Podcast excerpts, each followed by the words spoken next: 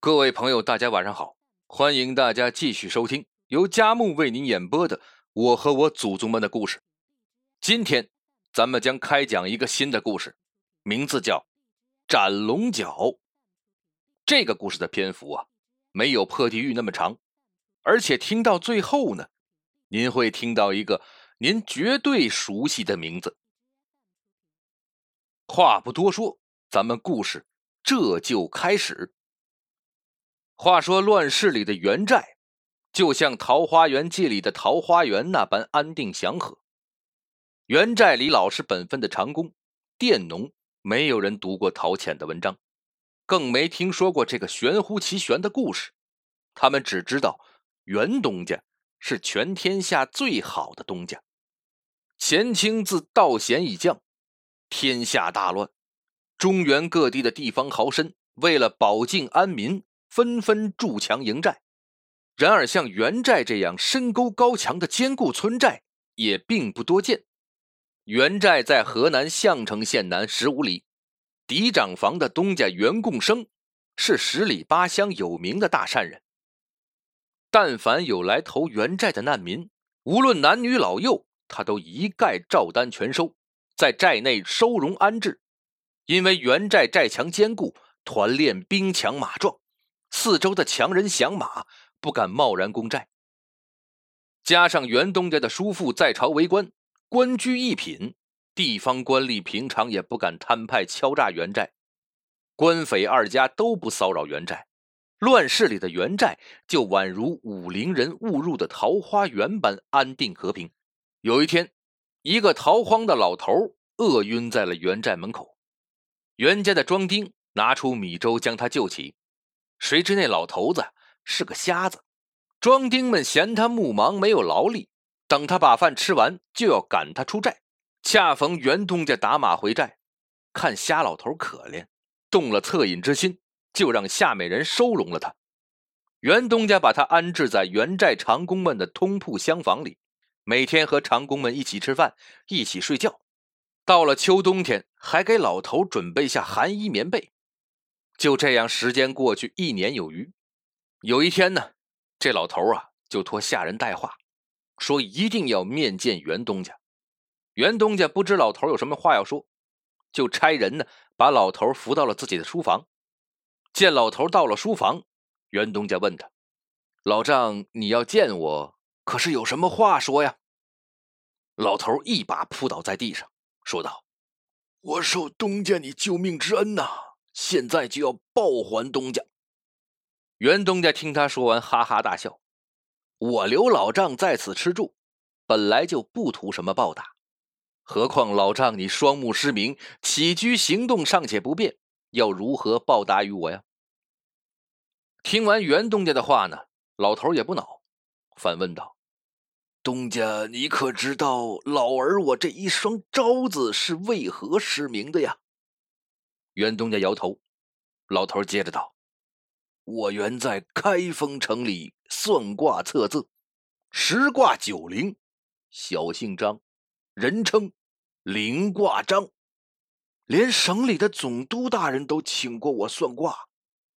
去年因为给人算命时贪图财力，不慎说漏了天机，遭了天谴呐，双眼才变瞎的。”袁东家听他说些故弄玄虚的鬼话，也不驳他，只是在一旁笑，然后吩咐左右搀扶他回房。老头一把拨开左右的手，说：“老爷，你要不信我，你就拿你的生辰八字来，读给我听，我给你开个命盘。如果我说错了一条，我自己离开元寨，再不回来。”袁东家呢，就想要取笑他一把，就让下人随意找了个庄丁。要来了八字，读给老头推算。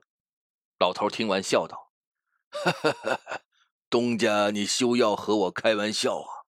胡乱写个八字来糊弄我，这局命盘是个做一辈子庄农的命。”袁东家听完大惊，连忙扶起老头，连声叫他神仙，差人拿来自己的生辰八字。老头听人读罢袁东家的八字，掐指算了一算。将袁东家财帛、功名等一应事情，推算的一条不差，还推算出袁东家今年要喜得贵子。袁东家听完大喜过望，当天晚上就差人把老头接到了客房，还专门指派了个温柔贤淑的小丫头服侍老头的日常起居，以礼待之。又因袁东家的母亲也姓张，玩笑时称林挂张做娘舅，所以上下的人都称他为舅老爷。此后，袁东家府中无论大小事务，都要先请舅老爷推算过才会实行。林挂章十算九准，为袁家避免了许多无望的灾祸，赚取了许多天赐的福分。当时啊，淮北一带农民起义狼烟四起。朝廷派袁东家的叔父领了大军在淮北征剿捻军起义。袁东家想要去淮北前线给老太爷请安，就去问林挂章。林挂章一算就说：“东家，您本月凶神太岁在东南，不能去淮北，否则要惹来刀兵之祸。”袁东家一听，有些不信，疑问道。朝廷前月调蒙古的僧王僧格林沁带着数万蒙古大军南下，僧王大军所到披靡，无往不胜，撵贼即将被剿灭。此时去淮北慰问，有何不可呀？林挂章只是摇头，不再做解释。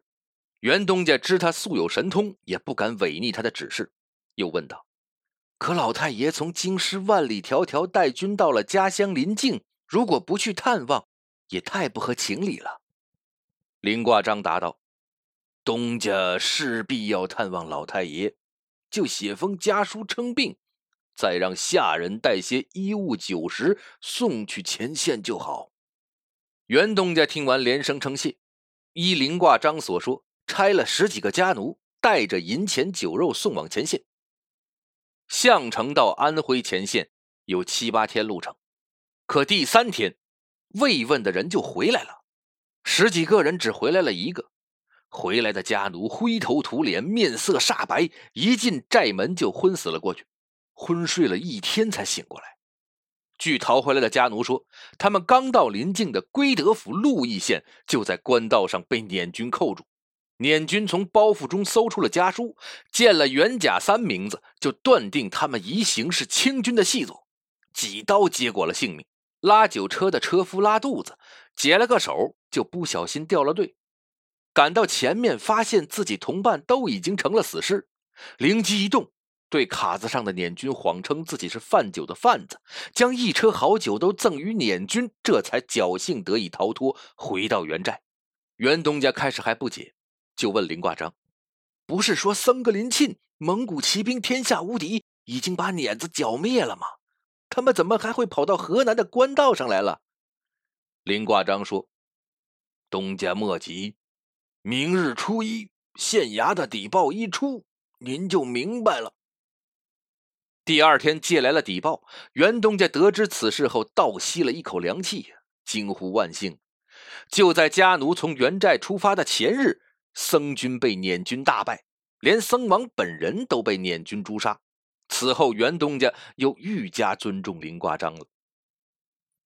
此事过去了一个月有余，袁东家最喜爱的妾室袁刘氏怀上了孩子，袁东家十分开心呐，更深感林挂章的神通。袁东家找到林挂章，想让他给袁刘氏腹中的孩子取个名字。林挂章摇摇头，不用我给取，你去淮北前线探望老太爷吧，名字他那边。已经起好了，可袁东家因为上次家奴被杀的事儿心有余悸，便推脱说不去。林挂章看他畏畏缩缩的样子，笑道：“本月你凶神太岁已经过境，我保你此去安全无虞，说不好啊，还能得个一官半职。”袁东家一听能谋到官职，顿时眼睛就亮了。他自己一生家财万贯，妻妾满堂，唯独有一个遗憾，就是仕途科举不顺。虽然十几岁就在县里被点了秀才，被族中长辈视为希望，可到了四十不惑之年，还没考取举人，心有不甘的他只好花钱捐了个贡生的出身，聊作自慰。